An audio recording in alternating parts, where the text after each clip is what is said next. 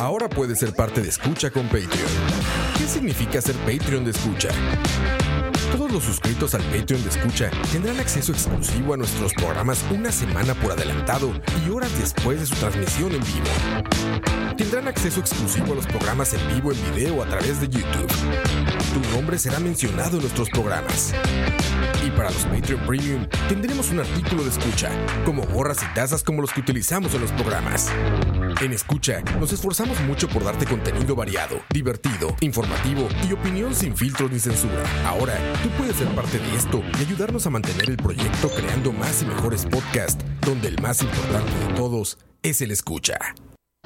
¿Por qué la gran mayoría del radio o la radio suena igual? Mensajes publicitarios y comerciales disfrazados de inocentes recomendaciones. Invaden todo lo que vemos y escuchamos. Además de, por supuesto, compromisos con patrocinadores o intereses de terceros que censuran e impiden que cualquier información o mensaje pueda llegar intacto, puro y sin filtros. Al escucha. Muy pronto, una nueva alternativa a la radio. Solo escuchar.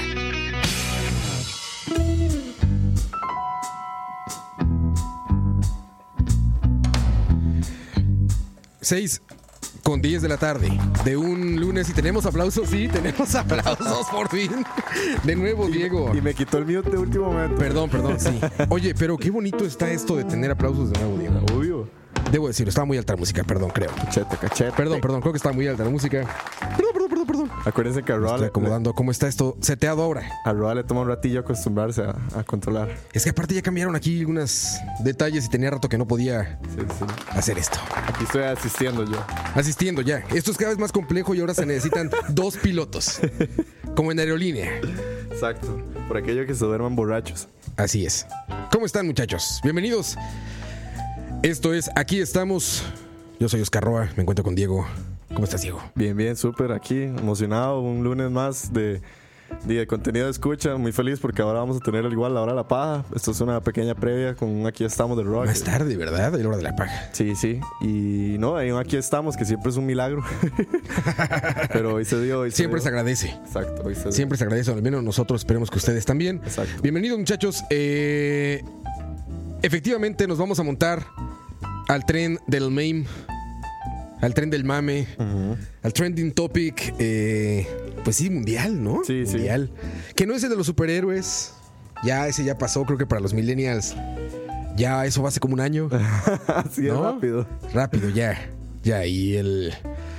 Y el miedo a no tener conversación y a quedar fuera de, del mainstream social, Sí. este, ya se les va quitando. Sí, no. Ya va pasando, ya va pasando. Ahorita están aterrados con no saber de Game of Thrones. Exactamente. Pero bueno, yo, bueno, eso no sé si mencionarlo ahorita o en la hora de la paja, pero todo el mundo como que le tenía demasiado miedo a los spoilers de Endgame y después sale como el, el capítulo de Game of Thrones y los spoilers salen de un solo y la gente dice como, ay, sí, ¿verdad? Tenían mucho cuidado con Endgame y con Game of Thrones no. Yo digo, "Oye, es que es muy diferente. En, eh, Game of Thrones es un evento en vivo. O sea, el capítulo sucede en vivo y Sí, es como, sucede... es como decir, no me cuentes cómo quedó el partido del tal contra tal. Exacto, o sea, el Sí. Game of Thrones sucede al aire, en vivo y, y pasa. En, en Game es una peli, o sea, que usted va y la ve cuando puede. Sí, Entonces, sí, sí. Tal vez. O sea, yo sé que los spoilers nunca son buenos, no estoy justificando ningún spoiler. Pero sí sé que me parece que claramente es más incontrolable los spoilers de, de algo como Game of Thrones, pues era algo en vivo. Sí, es un poco. Les contaron el final de la novela a sus tías, a sus mamás. Exacto. Aunque les duela Millennials, es lo que están viendo, una telenovela con muchos valores de producción. Sí, y sí, así sí. se comporta la audiencia normalmente. El capítulo pasa y todo el mundo otro día lo comenta y, y es lo normal. Y vamos a platicar un poco, no de la historia de Game of Thrones, yo no tengo la menor idea. Bueno, no la menor idea porque sí tengo la menor idea. Más bien, no estoy muy metido en eso. No, no. Eh, ya les he platicado en otros programas. Yo vi la primera temporada en su momento y la dejé ahí. Y ahorita estoy viendo la, última temporada en su momento. La novela más cara en la historia. La novela, más- la telenovela más cara de la historia, con valores de producción increíbles, con una buena historia, con- bien escrita, bien descrita. No tengo idea de los libros, no tengo idea. Yo sé que ustedes van a decir, no, el libro está mejor y no sé qué. No, no tengo idea. de Para eso es la hora de la paja más tarde. Exacto, ahí Diego y- y Dani y los demás podrán platicar más tarde ya acerca de historias. Pero hoy les vamos a contar cuánto billete, cuánto les costó a la gente de HBO Sí. hacer este fenómeno mundial, hacer la serie más cara y la más vista de la historia de la televisión, Verga. per se, que es bastante, Sí, no. que es bastante, no es poco, no es poca cosa decirlo. Y de por qué ustedes, amiguitos, ayer sufrieron y lloraron con que no se ve. Prendan la luz. ¿Por qué no se ve? Roa, pero tal vez antes de que pasemos, no sé si querés que saludemos a los Patreons. Saludemos a los Patreons, porque antes vamos a hacer una canción también, pero antes de la canción, saludemos Patreons, ¿cómo no? Así Los es. que hacen posible que esto esté al aire. Sí, no, sa- saludar a toda la gente que siempre se conecta claramente en Mixer, a los que están en vivo, pero saludar también a los Patreons que nos podrán estar viendo ahorita en YouTube y demás, que son los que hacen y que todo esto se mantenga a flote. Saludar a José Alfaro, Alex Neal, a Andrés Obando, a Marvin André Mega, a Carlos López, más espero no leer ningún albur, Rafa Solís, Andy Johnson, Jason González, Andrés CV, Alan FM, José Eduardo Villegas Villegas, José Villegas, Jorge Stuart, Emanuel Sánchez, Que Vargas, Kevin Pacheco, Julio Sandoval, Steven Calubrenes, Tony Brod, Fabián Payas, Pablo Peralanda, Ricardo Marín, Dave Solo, Que Boté, David Venegas, Joshua Corella, Olivi, José Chacón, Sharon Zagot, Olman Oviedo, Fabio Caballero, Bob Bax, algo así. Vaquez. Baquez, perdón, Kenneth Córdoba, Johan Jiménez, Caleb Robles, a Manuel A Killer97, a Steven Rodríguez, Pillsbury, Isaac Zamora Cruz, Esteban Nano y Esteban Nano, ahí estaba, y a Luis Rosales. un, Y sal- saludos. un aplauso a todos esos patrons porque a, a Patreons que nos pueden ver en video, que ellos nos pueden ver en vivo y En eh, también en demanda en YouTube, en video, no solo en audio. Para toda la gente que nos está acompañando, que no son Patreons, también un fuerte abrazo y un saludo. Sí. Aquí veo algunos que están conectados. así es. Saludos a todos. Y vamos, antes de arrancar con el tema, les digo, de la, nar- la larga, larga, larga, larga, larga, como le gusta Campos, noche del streaming. Porque ayer nos llamaron locos, nos llamaron puristas, nos llamaron especialitos. Y ayer vieron lo que sus ojitos perciben cada vez que corren un stream Ma- ma- por internet. a- ayer se quebró el, el- ¿cómo se llama? El espejo, ¿cómo es el cómo es que le dicen? El- Sí, la caja de... la caja de cristal que, que muchos ya sabíamos que existía. Pero creían. Se hizo más obvia. Nos dijeron locos. ¿Sabes cómo quién me siento? Como el piloto de la película de ID4 del Día de la Independencia, ¿te acuerdas? Ajá. El piloto loco que dice, les dije, Exacto. les dije que había extraterrestres así. Les dije de la calidad del streaming. Se les advirtió. Se les dijo. No, si- y si lo hay- escucharon. Y yo siento que si hay un programa donde hemos hablado de calidad de streaming, es en Aquí Estamos. Es en este. Sí, yo siento que en algún momento nos hemos quejado de esto, entonces cayó como así, como anillo al dedo. Vamos a una canción y regresamos con el tema de fondo, como le gusta a Campos. Esto es de Cranky. Se llama. Uy, uy, uy, uy, uy, arrancó, arrancó después, arrancó después, que por sí empieza rarito. Pero esto es de Cranky, se llama David Bowie. Cries for No One. Esto es aquí estamos, yo soy Oscar Roa, estoy con Diego, regresamos. To the left of the car was a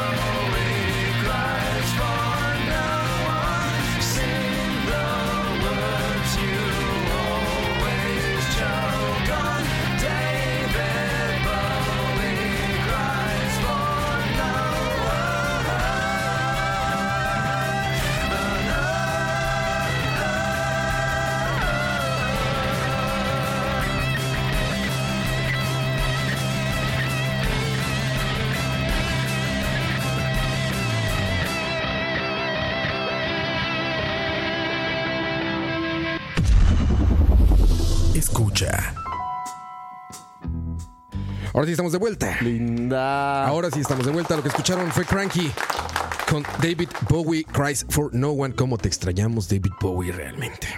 ¿Qué, qué situación? ¿Qué situación, cara? Ya me puse triste, Diego. ¿Por qué? De acordarme de Bowie. ¿Estoy muteado no? No estás muteado. No, Te voy a permitir hablar. Te voy a permitir hablar el día de hoy. Diego, ayer se estrenó el tercer, Tercer capítulo de la octava. de la octava y última temporada de la galardón. No, galardonada no. Quizás sí, quizás sí. Sí, tiene varios premios ahí, pero bueno, sería más bien.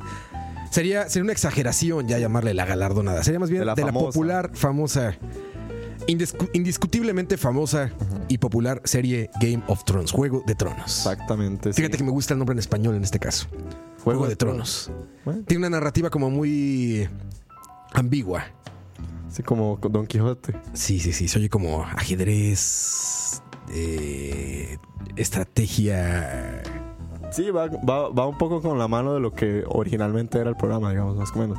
Que era como esta idea de los diferentes reinos compitiendo todos por la- la- el gran Sí, sí, poder que era el asiento del trono, ¿verdad? Que ahorita se convirtió ya en menos estrategia y más este, acción fantasía, ¿no? Más o menos. En, en- en teoría, el, el- el episodio de ayer nos hace como entender de que la primera mitad de esta temporada iba enfocada como a ese aspecto fantasioso y ahora los tres capítulos que nos quedan volvemos como a lo que originó el programa, que era, ok, ahora sí, sacamos de lado la fantasía, vámonos ahora por el trono. Entonces, más o menos como por ahí va la jugada. Va por ahí el asunto. Bueno, pues yo, como les platiqué al principio del programa y en muchos otros programas, no, no soy eh, ningún fan de Game of Thrones. Tampoco, no es que no me guste, sí me gusta, simplemente no me cautivó como a, como a muchas más personas. Y les digo, vi la primera temporada completa en su momento y ahora estoy viendo la última temporada.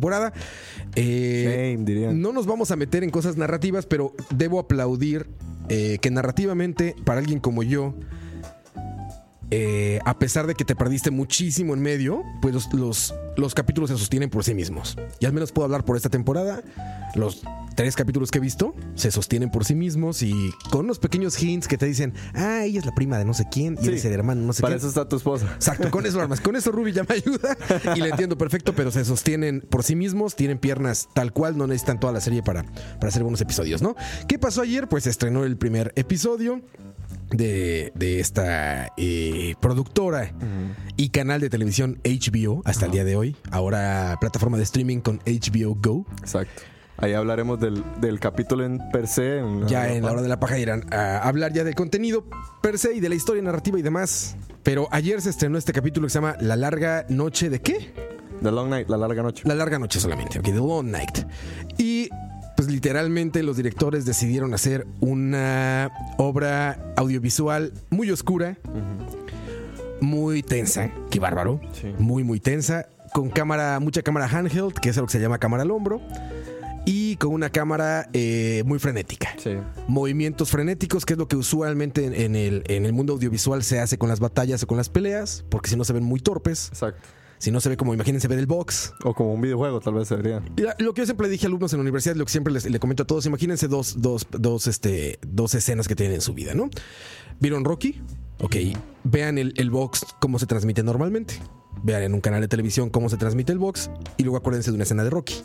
Claro. Eso es todo el término narrativo de la misma acción. O sea, es, es- es la diferencia narrativa de algo que es exactamente lo mismo. Sí. Algo ahí tal vez sería como decir que Rocky es más vívido, porque estás casi que viviendo la Pues experiencia. lo que pasa es que audiovisualmente el box tal cual se apoya mucho de la narración de locutores, porque las cámaras tienen que ser fijas para que puedas como observar todo el, el arte El- o el, el posicionamiento de los brazos, del cuerpo, el golpe.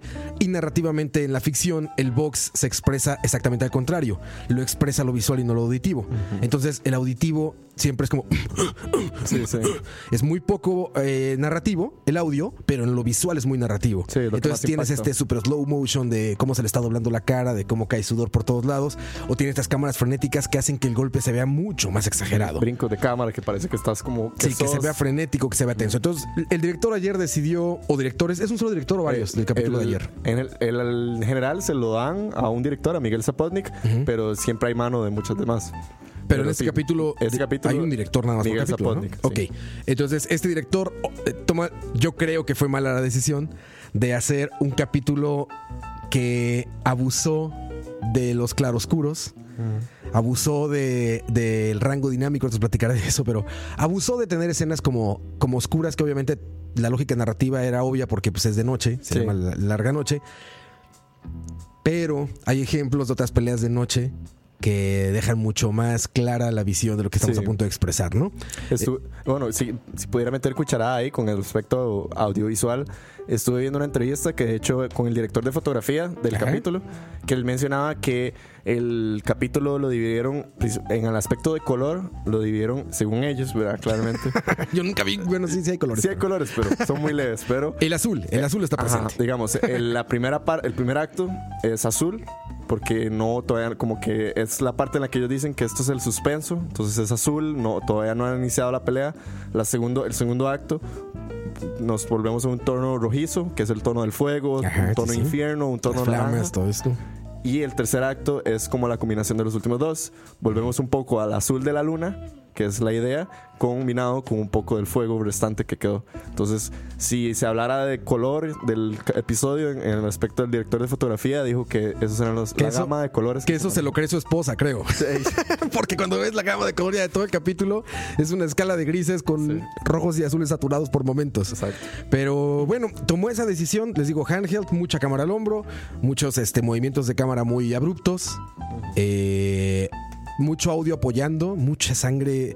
Me encanta cómo se escucha la sangre, Sí. que eso no pasa en la vida real, pero vaya, narrativamente, estos líquidos ahí como... Sí. Te dan mucha, te, te- te complementa mucho la experiencia y pues obviamente muchos metales golpeando, muchas Sí. maderas, mucho esto, ¿no? Eso, eso es muy de Miguel Zapotnik, que de hecho en la, en la batalla de los bastardos, que es la otra batalla que él había dirigido, está muy muy presente en el aspecto de los caballos, que también en esta no hubo tanta presencia de caballos como lo pasó en la batalla de los bastardos.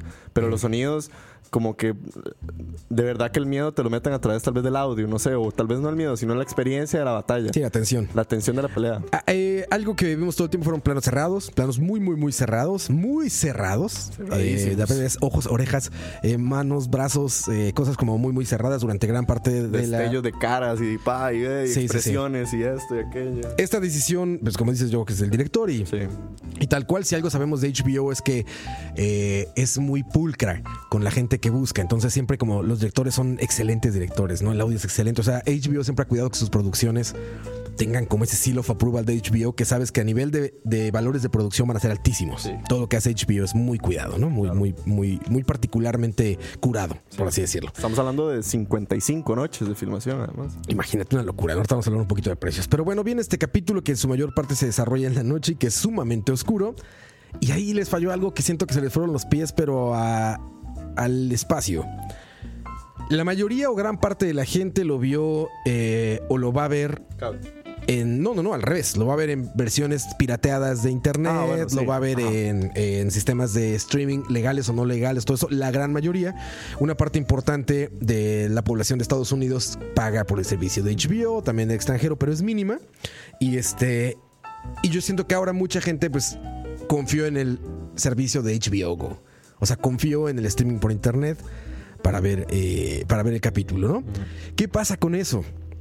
Eh, el bitrate o el ancho de banda con el que se comprimen todos estos materiales, con el que Aquí se, empieza la clase. con el que se comprimen los materiales para, para, para hacer un archivo, digamos, de video que se va a transmitir y todo eso, pues eh, tienen conflictos muchas veces el algoritmo que comprime tiene conflictos con algunos colores, con algunas temperaturas de color, o con negros, con grises, con escalas de grises, dependiendo del rango dinámico. El rango dinámico es cuántos valores entre el blanco y el negro existen. Sí. Pueden ser un millón o pueden ser seis.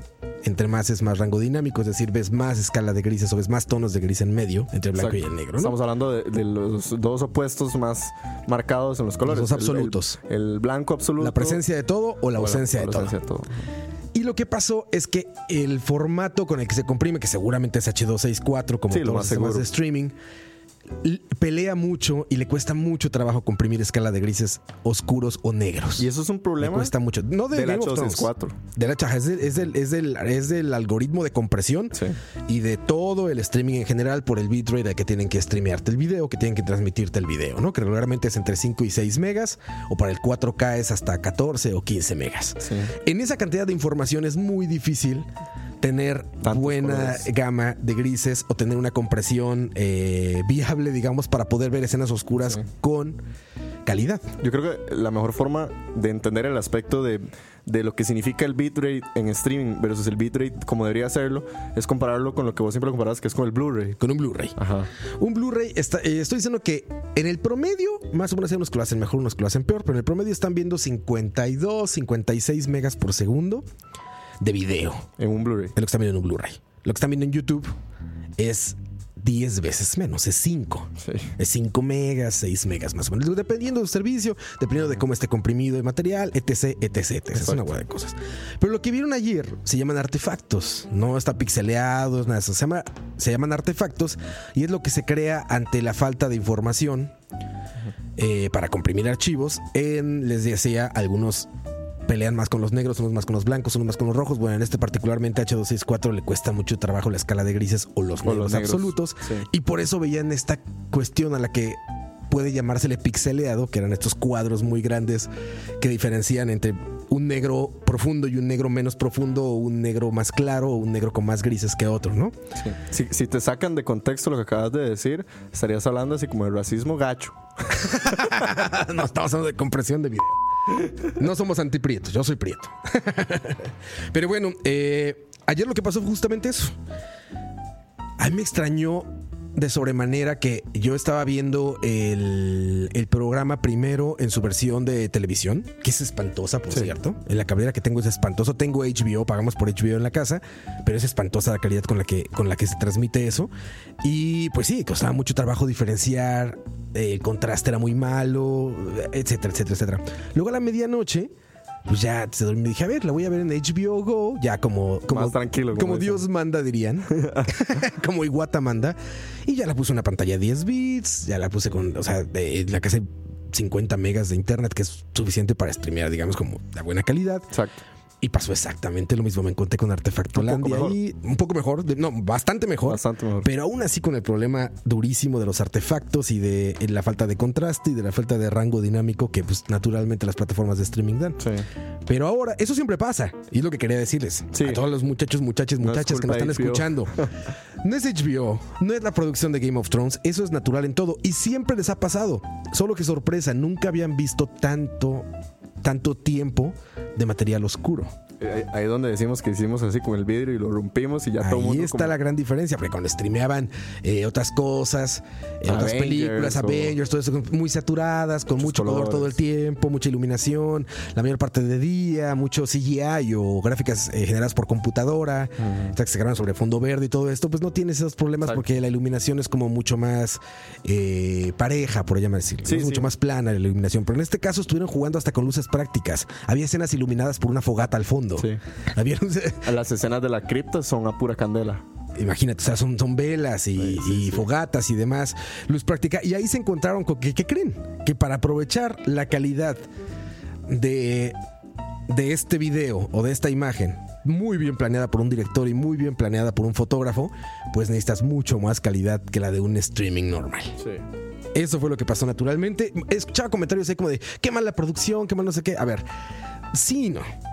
Sí, ¿por qué? Porque tuvieron que haber planeado que El- la mayoría, el error la mayoría está. de la gente tenía que haberlo, Sí. lo iba a ver en, en pantalla sin calibrar y a través de streaming. Sí. Incluso algunos canales de televisión ya están streameando la señal. Ustedes no se dan cuenta, pero lo que están haciendo es que están metiendo toda su señal de televisión, la están metiendo a través de un codec que, codi- que codifica o comprime la señal de nuevo y la están mandando como si fuera internet hasta sus pantallas. Entonces, lo que- aunque lo estés viendo por televisión, estás viendo una codificación que a veces es de un mega por segundo. Imagínense eso, ¿no? Para se No seas pedo. Entonces imagínense qué calidad le están bajando. Eso es lo que estaban viendo más o menos la gente en, en el HBO terrenal aquí de Latinoamérica. O sea, yo con mi camisa negra me, me vería artefacteado. No, pero cabrón. Ahí no, no veríamos, no veríamos nada. Mira, que nos gusta lo oscurito y así. No se vería nada. Pero bueno, eh, eso fue lo que vieron. Nada más.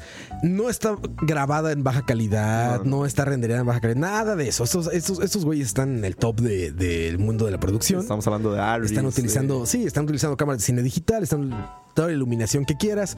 Eh, pero bueno, son decisiones de directores, decisiones de fotógrafos o de DPs, de directores de fotografía, que pues al final resulta que no estuvieron como tan bien pensadas para el consumo público, para la, para la última audiencia, ¿no? Para el, Sí. para el usuario de a pie.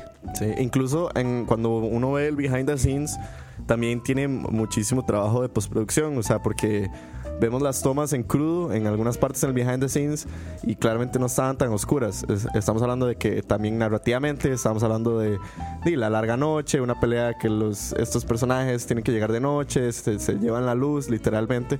Entonces en postproducción y demás se traen abajo muchísimo, como estamos diciendo, todo se vuelve mucho más oscuro, mucho más negro y de en algún momento no sé si fue que alguien lo vio o simplemente decidieron jugársela. Yo creo que siempre se quedaron checándolo en post y con monitores calibrados y con renders eh, de más alta calidad, no, no más alta calidad, de más bitrate. Yo creo que va por ahí el asunto. Ahora, hay que tener cuidado ahí, por ejemplo, decía Cucaracha en el chat, a esperar las versiones de Blu-ray para ver si así se soluciona la oscuridad. De no, fijo. pero a ver, eso no va a pasar. No tiene que ver con oscuridad. Repito, que les quede claro eso. A ver, de oscuro se va a ver igual de oscuro. Lo que van a ver más es más detail y van a ver más rango dinámico. No, no van a ver esto que, que le- que se le llama como la, la famosa como ola de píxeles, que es como Sí, un negro, estos degradados un, a un pasos. Píxeles, un píxeles. Eso no lo van a ver. va y dos, más soft. al ver más detail y tener más rango dinámico, si lo que querían es que viera solamente el brillito de un ojo y todo eso, van a ver bien el brillito de un ojo y el contorno. No van a ver como.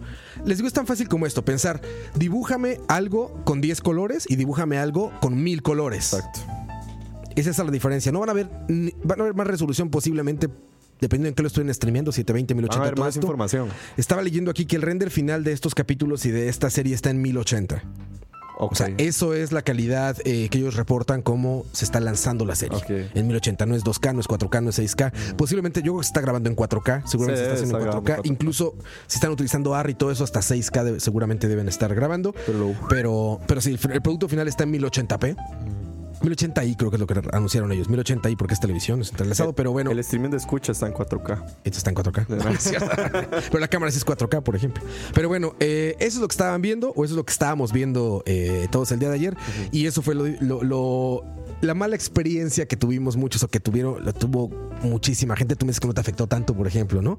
No tiene que ver Yo con valores de metido en el producción. episodio, pero Sí, No tiene que ver con valores de producción. Sí, sí, sí. Tiene que ver con decisiones de dirección, eso sí. O sea, decidir tirar una noche tan oscura, porque lo es, por más tonto que se oiga, y les pongo este ejemplo, ¿vieron The Lord of the Rings? sí. Donde también se lleva a cabo una batalla de la, noche. La batalla del Helm's Deep. Ajá, en el en Helm. Esta batalla también es de noche y Pero- ves exactamente el extremo opuesto de, de, eh, del tipo de iluminación que se utiliza para producir ese capítulo. Es una gama de azules. Pues así, es, es una, una iluminación muy fría o una corrección de color muy fría, muy azultoso, pero muy, mucho más iluminada. Sí. No tan práctica. La luz práctica es, eh, se llama practical lighting a las luces que sí está en el set. Es decir, si yo quisiera iluminar con luz práctica esta mesa, tendría que dejar Sería- solamente ah. la luz que estamos utilizando nosotros. Solamente eso. Regularmente eso no se hace en cine. En cine lo que pasa es que eh, dicen, quiero iluminar, o sea, en la mesa hay una vela, sí, pero para que se vea la luz como si fuera de una vela, vamos a meter una luz difuminada al fondo y vamos a meter arriba otra rebotada contra algo y vamos a meter un amarillo de atrás. Esa es luz artificial, digamos. Exacto. En este capítulo, por ejemplo, utiliza mucha luz práctica. Como Sí. decíamos, si había solamente una fogata en medio de ellos, con eso iluminaban, nada Sí, más con la fogata. Se fueron muchísimo al realismo. O Al sea, realismo, sí. Y eso, eso se valora Pero les digo, entonces sácamela en Blu-ray.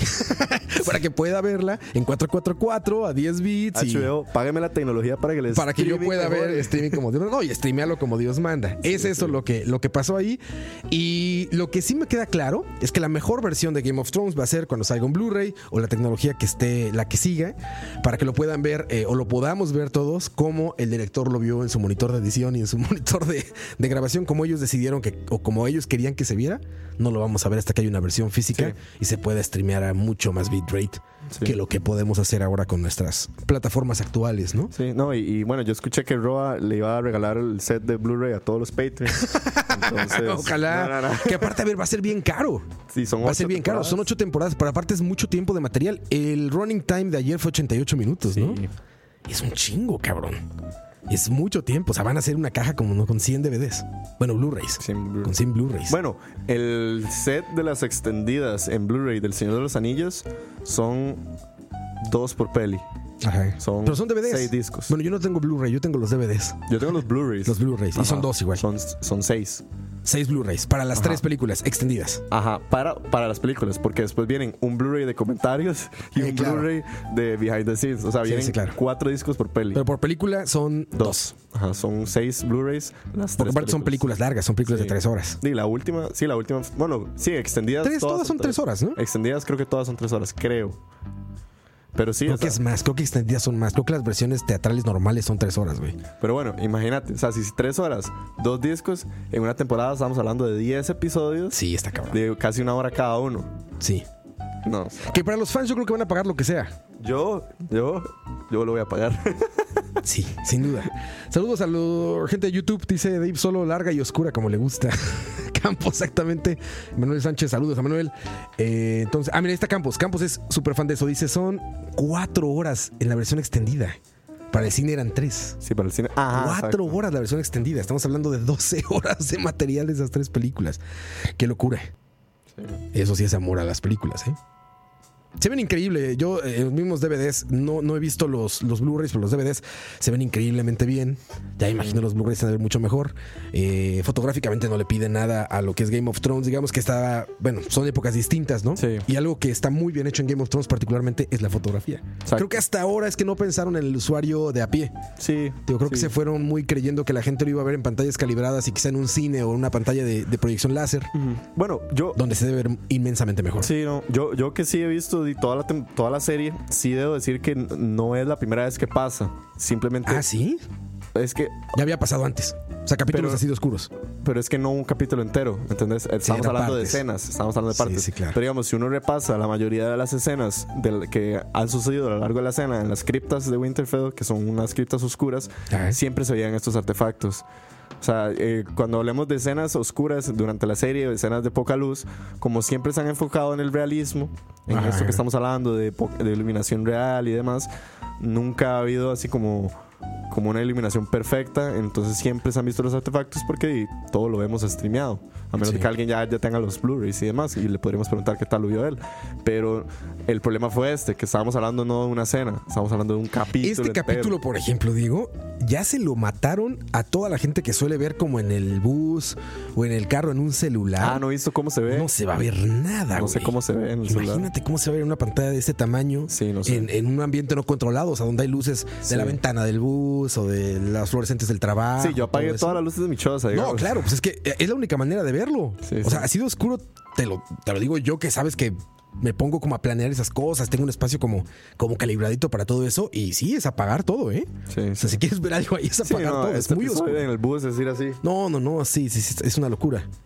Sí, sí, sí. Yo creo que por eso es la, ma- la mayor parte de la gente. Ahora también Sí. tenemos que entender que yo creo que, el, yo creo que el grueso de la gente que consume Game of Thrones, quién sabe si es el grueso, igual estoy exagerando, pero es altísimo la que los va a cons- consumir piratas.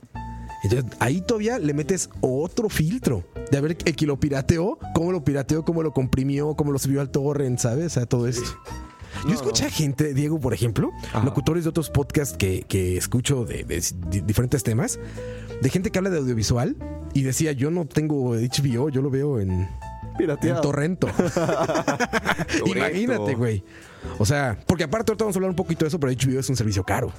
Incluso para los Estados Unidos de Norteamérica. Sí, hablar un poco de los costos y todo lo que significa, pero sí es De todo un eso. servicio. Pero ahí está, si lo vieron oscuro, es porque estaba oscuro, no fue su tele, no fue, bueno, en muchos sí fue su tele también, pero Sí, algunas teles No es yo su debo problema. decir que están mal calibradas. sí, seguramente. Pero no es su problema del todo, es gran problema de la producción por no por producirlo más, sino por renderear y, y creer que se iba a ver mejor para el consumidor eh, final, digamos. Sí. Y la otra mitad del problema El internet. está ajeno nosotros, es H264, Sí. los algoritmos de compresión con los que actualmente vemos video a través de internet que no logran y no pueden solucionar su pedo con los negros. Son muy racistas.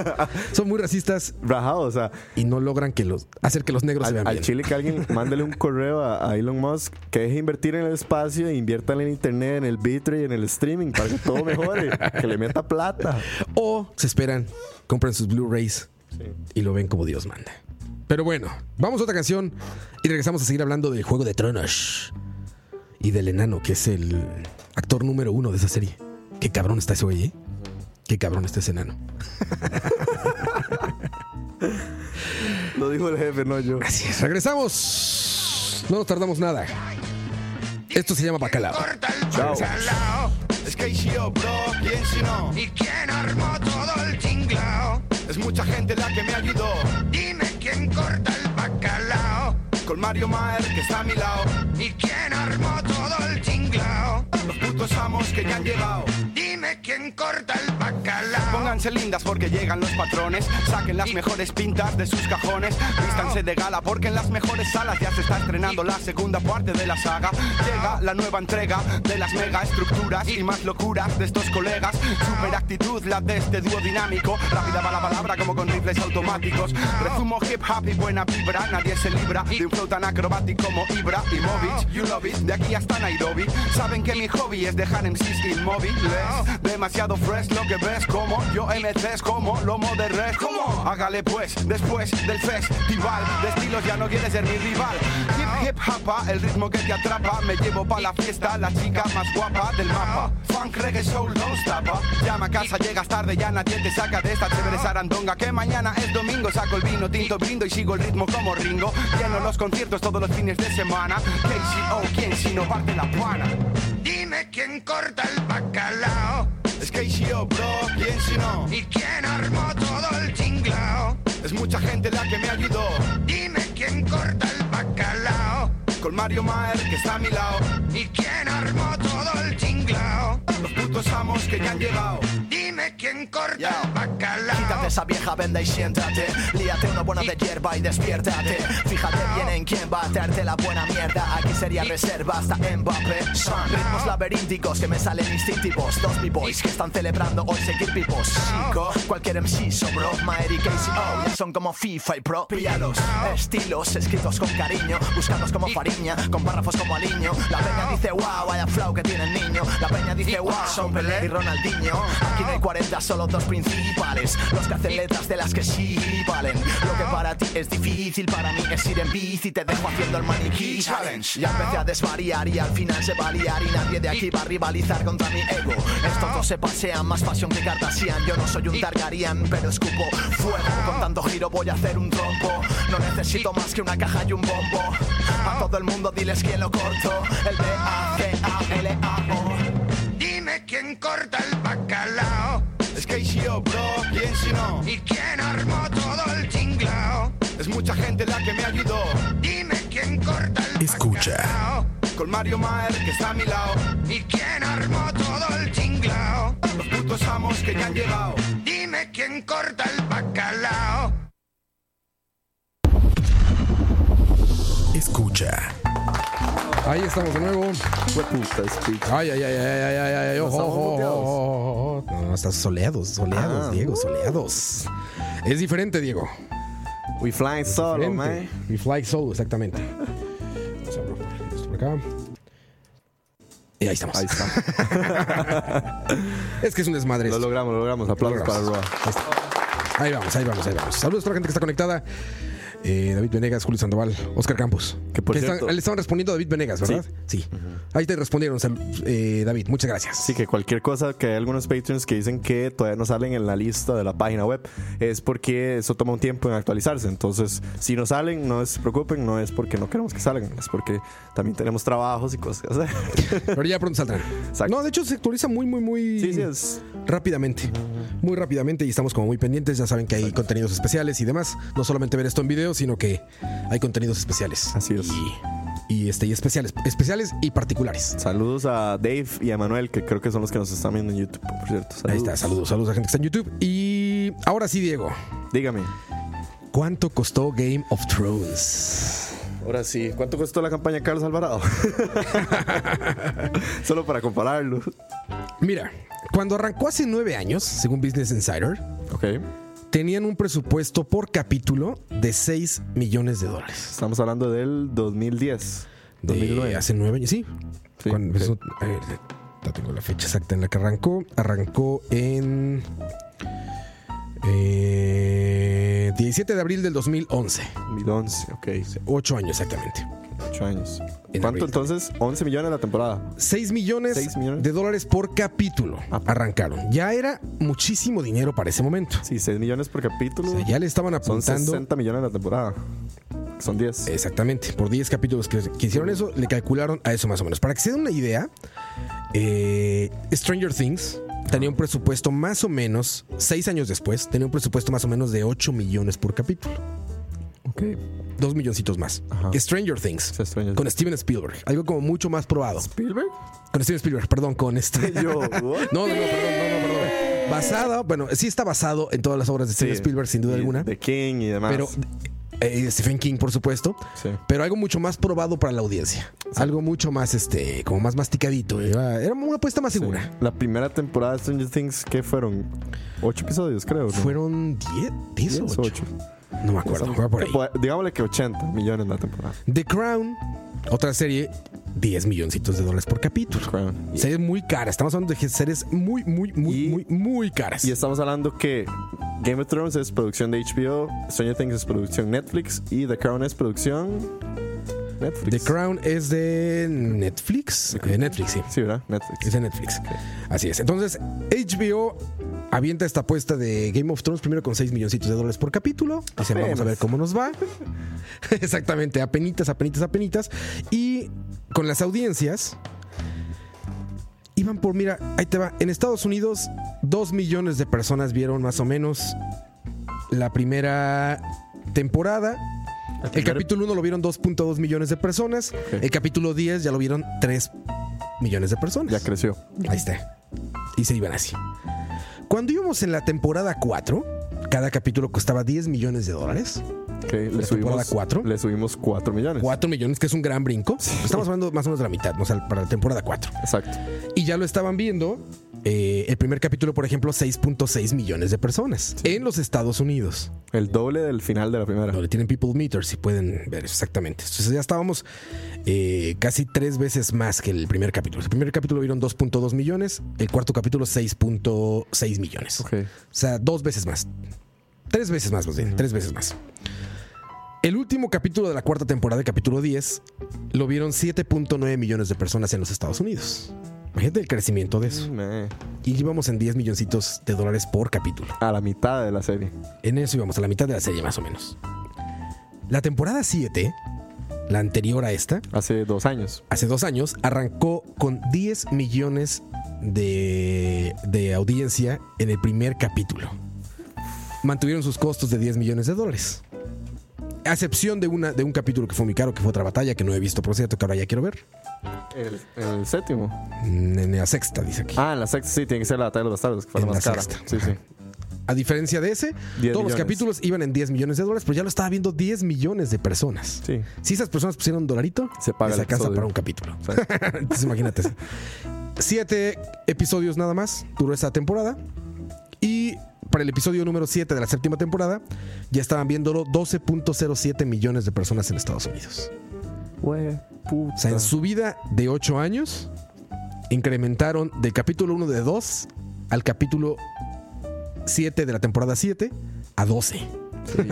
10 millones de personas se sumaron en esos 8 años de, Millón, de historia de casi Game como of que millón y medio al año fueron subiendo en audiencias. Imagínate el fenómeno que fue esto, ¿no? Sí, sí. Lo curioso es que para esta última temporada, pues dijeron ya se va a acabar. Vamos a meter toda la. Saca- Toda la sí, Don sí. HBO sacó la billetera. Don HBO dijo: A ver, de lo que cobramos de esto, vamos contando la, la billetera. Exacto. Vamos a resolver a billetazos la última temporada. y les dieron 15 millones por capítulo. 15 millones de dólares por capítulo. Que también hay que mencionar que estos 15 millones también se van, o sea, no, no son 15 millones de full producción. En todos estos años de la serie, claramente pro- y muy probablemente los contratos de los actores subieron. No, sin hicieron- duda alguna. Sin duda alguna. famosos. ¿Quién era Cersei? Nadie. O sea, ¿quién era Emilia Clark antes de ser Bueno, Daenerys? incluso el enano. Tyrion.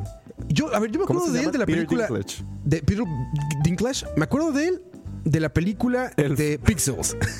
de Elf. Yo me acuerdo de Elf. Elf. Ajá. Pixels.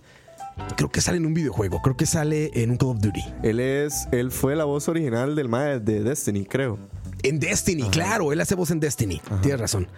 Entonces, para que se den una idea, porque ahorita Peter Dinklage es de los actores ya más buscados en la Tierra. Sí, ya es otra vara. Pero digamos, Emilia Clark nunca. quién era Emilia no había- Clarke? no había salido en nada. Había Nada. salido en unas cosas y demás. Digamos, Miss Sandy, que es. ah, Ella se llama Natalie Emanuel, había salido en un comercial de tele en Juan Inglaterra. Nieves, ¿quién era? ¿Te Eh, acuerdas de algo antes de Game of. Thrones? Yo no sé en qué había salido Kit Harington. Pues no, lo sacaron de la nada. Capitán Phasma. ¿Quién era Capitán Phasma antes de, de Sí. Game of Thrones? Nadie. No, no. Yo tuve el placer de conocer a The Mountain aquí en Costa Rica. The, ¿A The Mountain o The Hound? Al actor The Mountain. Al que ahora tiene el traje este todo como. Ajá, ajá. Al- Sí, el, el que es como. Él. Bueno, muchos de los que nos escuchan quizá lo escucharon porque Que es como un danés amigo lo trajo a un evento o- acá. Es, sí, neozelandés, una- creo, algo así. No, no, es un monstruo. Me acuerdo platicando con él. Me decía, oye, perdón, este, tengo que, eh, que salir ya porque tengo que ir a comer. El güey come como seis veces al día porque no se siente mal, cabrón. Y la esposa mide como la mitad, o menos de la Sí, mitad. sí. Es una cachamarilla, así. Tengo una camiseta por ahí guardada firmada por él. Qué por The chuzo. Mountain. buena, buena gente, ¿eh? muy buena gente este cuate. Lo trajo un buen amigo Roy para un evento aquí a Costa Rica y ahí ahí tuve la oportunidad de conocerlo y platicar con él. Y, y increíble persona, súper buena gente. Es enorme, efectivamente. Pero bueno, ¿quiénes eran todos ellos antes de Game of Thrones? 15 ¿No? millones de dólares después. 15 millones de dólares después, ahora estamos aquí con, con este fenómeno monstruoso, ¿no? El primer capítulo de la octava temporada, hace tres semanas, lo vieron Ajá. 11.76 millones de personas en los Estados Unidos. 11.2. 11 puntos. Estamos Solo hablando, de, Estados Unidos. estamos hablando de dos Costa Ricas, un poco más de dos Costa Ricas enteros. En los Estados Unidos. Sí, sí, no. Medidos. Porque no está hablando de piratería, nada. Son los, Faltan los las números que les arroja. HBO. Los piratas Falta todo el Festival de Torrento. y todos los latinos y los asiáticos. No, Sí, sí, sí, para que te des una idea de cómo está, el, cómo está el pedo en números, ¿no? El segundo capítulo bajó, fíjate, el tercero todavía no tenemos datos, pero el segundo está, está en 10.2 millones de personas. Es lógico, Sí, sí. el hype por el primero era monstruoso y por ahí, pero vaya, no es una pérdida, que es más de un millón de personas, sin duda, Sí, es muchísima, pero bueno, para ellos seguramente siguen siendo números, eh, no para ellos, para la historia de la televisión siguen siendo números magníficos, Magníficos. magníficos y magnánimos. Sí, si, si pudiera echar un grano de arena, incluso ahí de que vos estabas hablando de quiénes eran quién, incluso eh, Weiss y Benioff, que son los principales productores de la serie, o sea, de toda la serie, eh, conversaban de que antes de que hicieran Game of Thrones casi no habían producido casi nada ellos, o sea, ellos tampoco eran nadie, o sea, ellos se mandaron como a full con este proyecto que les, quién sabe qué, qué hicieron para que HBO les dijera el sí, y hoy en día y ya son yo creo que los productores más buscados hasta el punto que ya Disney Por les- supuesto, les, seguro. prometió Star Wars y este les prometió No, imagínate, esto. ellos, o sea, ellos como productores también Hay un antes y un después des- para la televisión, hay un antes y un después para los actores, hay un antes y un después para la producción, hay un antes y un después para todos. Game of Thrones es un, es, es un parteaguas, es un parteaguas de la historia del mass media. La última batalla que grabaron Battle of the Bastards, bueno, la penúltima, porque ahora ya que pudimos ver esta, ya se hablaba de una producción de proporciones épicas y solamente llevó, necesitó a 600 personas en el crew de producción, no actores. 600 personas en el crew. 500 extras. 25 stunts y duró 25 días de grabación. para 30 minutos Para que se den una idea. para 30 minutos Para esa batalla. sí. Esta última duplicó eso. 52 días, no, 56. 55 noches Ajá, de 56 y 52 días, aquí dice, de, de- de producción para, para, el- para esta batalla. más de 70 personas de stunt, más de 1000 personas de crew y más de 500 extras. Bueno. O sea, imagínense a dónde estaban los números ¿Y la comida? para que se viera negro. para que se viera oscuro. Porque el director quería que estuviera oscuro. Pero bueno, ahí está. Y esta temporada va a costar cerca de 100 millones de dólares. Para irse con el broche de oro. No sé cuánto cobre el, el escritor este. ¿Martin se apellida? ah, eh, no, eh, sí, Martin. George R. Martin. George R. Martin. No sé cuánto cobre él, por ejemplo, pero pues su obra evidentemente debe estar Él- valuada hoy en día en... Sí, él siempre sale incluso como productor ejecutivo, entonces... Debe está- estar valuada como pocas. Ah, sí. Como pocas obras, ¿no? En, en- aparte en muy poco tiempo, en solo ocho años. No como Tolkien, que se pasó toda una vida Sí, para desarrollar el Señor de los Anillos. exacto. Pero bueno, ahí están, esos son los números eh, de estos últimos, bueno, de toda la temporada, pero particularmente de estos eh, últimos, eh, de estas últimas batallas que fueron producidas y grabadas. Eh, Pregunta ahí, Julio, que cuánto es el presupuesto por cada capítulo en la pensión. ha de ser como de un millón de colones. no tengo idea de cuánto esté. Pero créeme que no se acerca No, no. a lo que, Porque a lo todo que lo paga Irex. No, no. Otro de los datos eh, interesantes de esta serie es que, por ejemplo, fue la primera serie en la historia de la televisión transmitida en IMAX. Hay un par de capítulos en los Estados Unidos que se transmitieron en IMAX o se, o se reprodujeron en IMAX. En alguna sala de IMAX. El formato más grande de cine digital que existe hasta el momento. Para que se dé una idea como de, de lo que la gente era capaz de hacer con tal de ver esta serie en su máxima expresión. Qué loco. Qué, qué locura, cabrón. Que, o Esa sea, es la palabra, qué yo- locura. Porque también, digamos, yo siento como que. ¿En dónde irá a parar eso?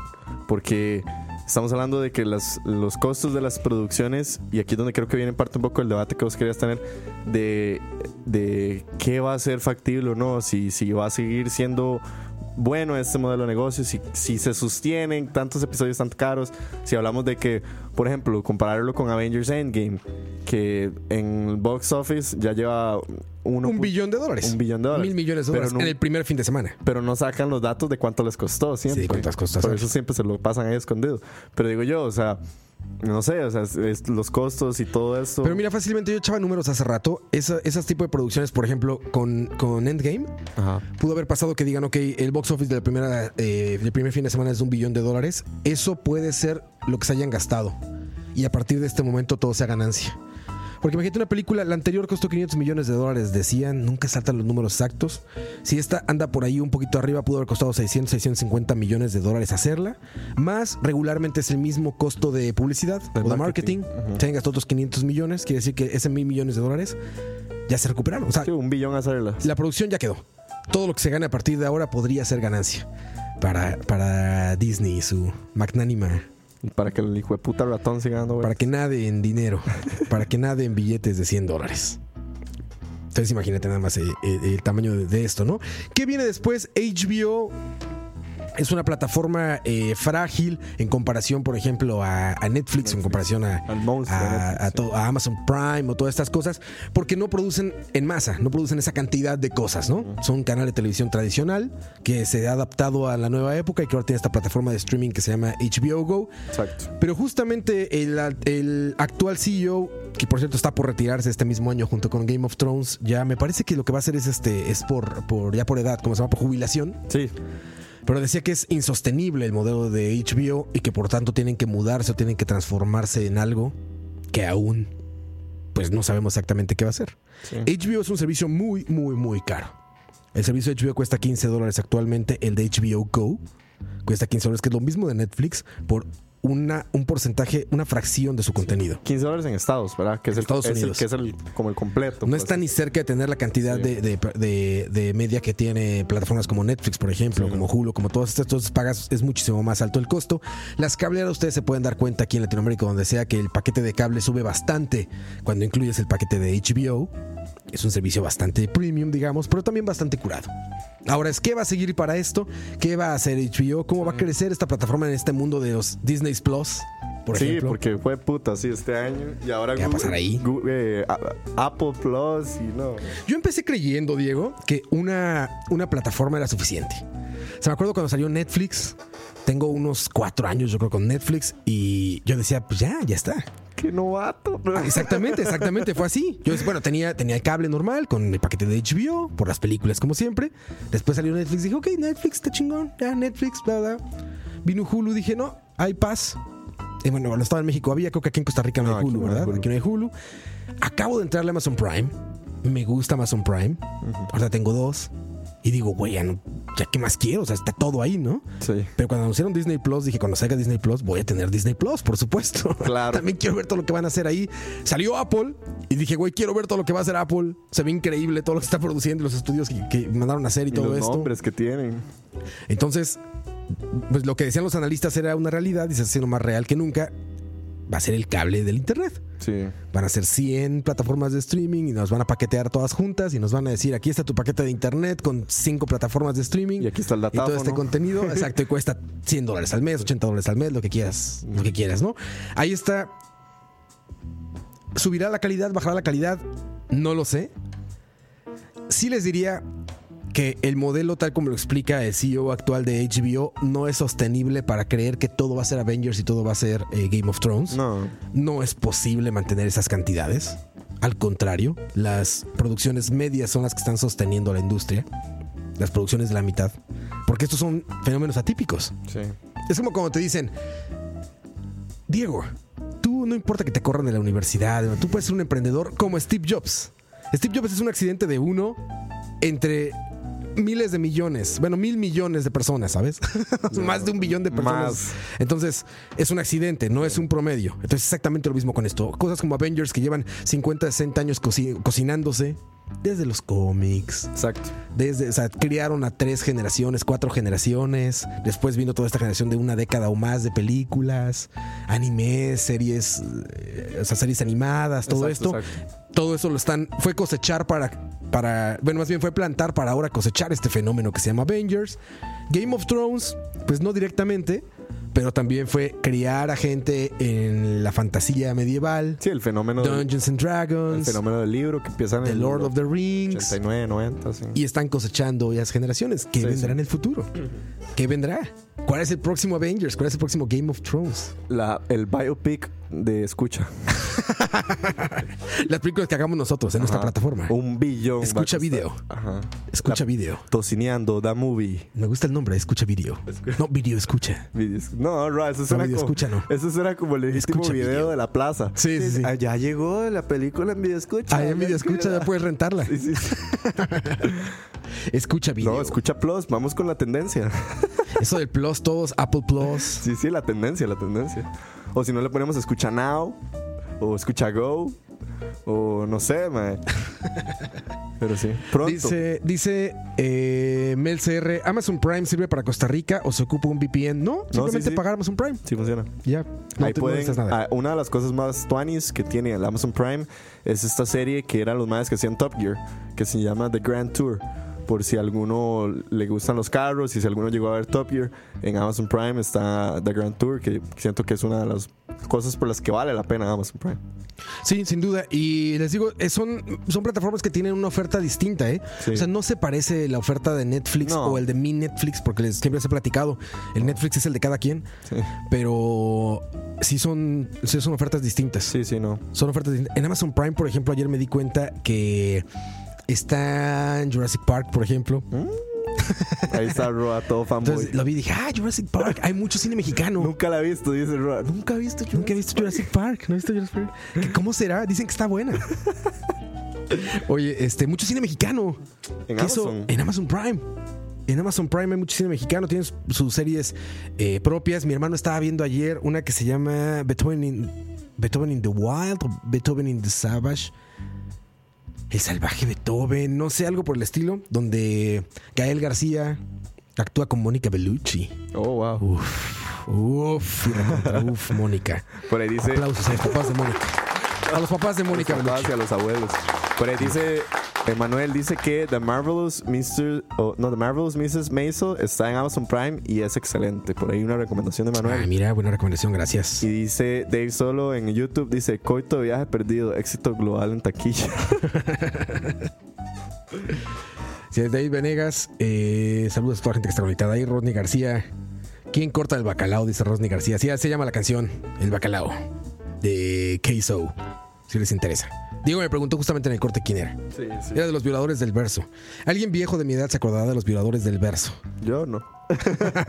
Diego, efectivamente no. Como podemos comprobar, no se, no se acuerda de los violadores del verso. Pero yo sí, está buena la cancioncita.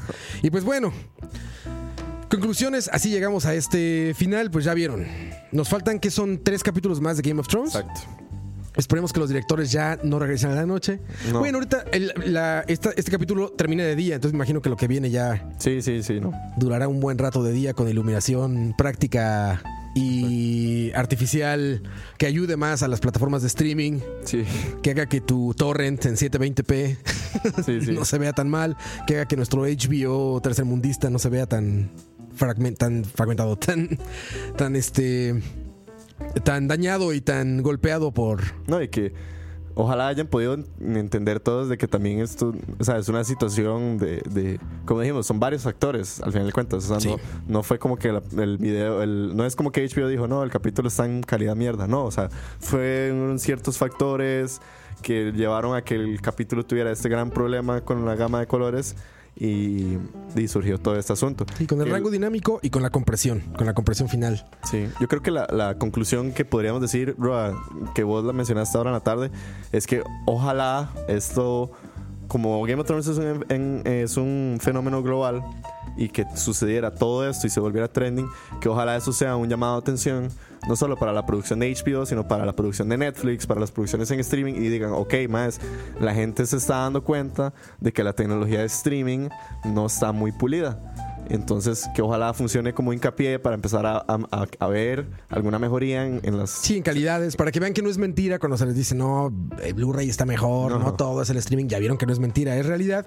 Y esto es un punto para que, es un punto de estudio, eh, llegando los pajeros, que por cierto, terminando el programa, la hora de la paja, este, es un punto, les digo, para reflexionarlo y exigir más calidad y preocuparse un poquito más por cómo consumen su media. Sí, sí, sí. Y que no se vayan con esto. ¿Ustedes también sufrieron con lo oscuro de ayer? También. Sí, todos los primos. ¿Dónde, dónde lo viste, Kevin? En mi casa. Televisión. Por televisión, no por streaming, por cable. Por cable. Ah, sí. Sí, sí, sí. No, es una cosa eh, por donde lo vean, pero bueno. Ahorita ya los expertos en Game of Thrones, que son ellos que yo no soy absolutamente experto en nada, pero menos en Game of Thrones. no tengo idea de la historia de nada, pero bueno. Ellos les platicarán ya más con calma y les dirán si vale la pena emocionarse o no por lo que viene. Yo creo que sí, ¿no? Sí, sí, sí. Yo que no conozco nada, estoy emocionado. Sí, sí. Quiero, no, ver, no. quiero ver qué le pasa. Sí, para ticiarles ahí el episodio que viene en unos cuantos minutos de la hora de la paz. Sí, la idea es que vamos a hablar un poco de, de las teorías. Bueno, hablar un poco de lo que pasó ayer. ¿Van a hablar con spoilers? Sí, sí, ya vamos. Sí, ¿verdad? Sí, es, que, en televisión es raro es no, que- no, no, no spoilear. Es que, es que, ¿qué Sí, se puede- es sí. que- y es como te dije al principio, o sea, es un evento en vivo. O sea, el capítulo sucede en vivo. Y yo sé que hay muchísima gente que tiene problemas para verlo en el momento y demás, pero como el capítulo sucede en vivo, sentimos que si nos esperamos tiempo a que la gente se ponga al día, Sí, ya se una va. semana ya, el hype. ya pasó el hype, ya pasó la vara. Entonces, Aparte no hay pretexto porque creo que hasta Facebook lo está restreameando vivo todo el día, ¿no? O sea, hay mil maneras de ver Game Sí, of sí, Thrones sí. en diferentes calidades. Sí, no, no, y, y, es- y- y nos está jodiendo, Rob.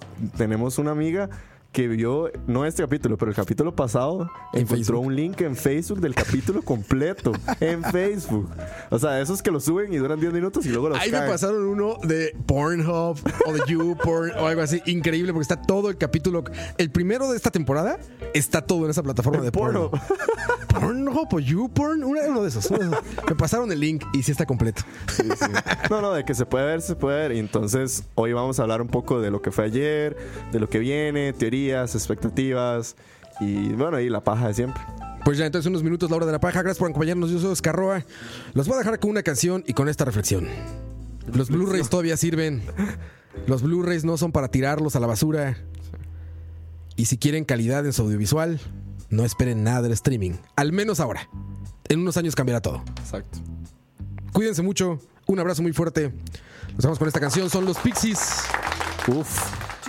Se llama The Debaser. Para que estén. No, no, no, perdón, perdón, perdón. Estos son los Ojo. Pixies. El otro era Cranky. Se llama The Debaser. Yo soy Escarroa. Esto fue Aquí estamos. Chao.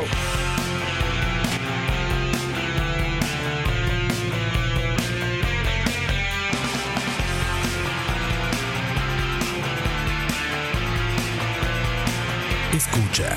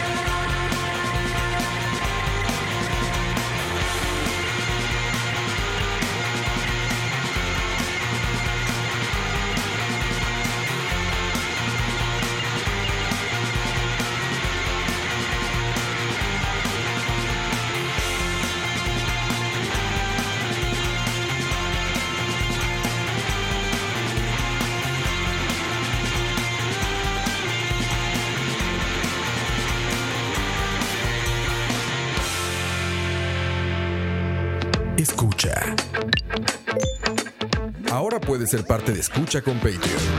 ¿Qué significa ser Patreon de Escucha?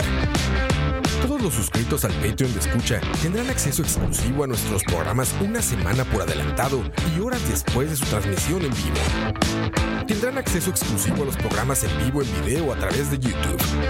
Tu nombre será mencionado en nuestros programas. Y para los Patreon Premium tendremos un artículo de escucha, como gorras y tazas como los que utilizamos en los programas. En Escucha, nos esforzamos mucho por darte contenido variado, divertido, informativo y opinión sin filtros ni censura. Ahora, tú puedes ser parte de esto y ayudarnos a mantener el proyecto creando más y mejores podcasts, donde el más importante de todos es el escucha.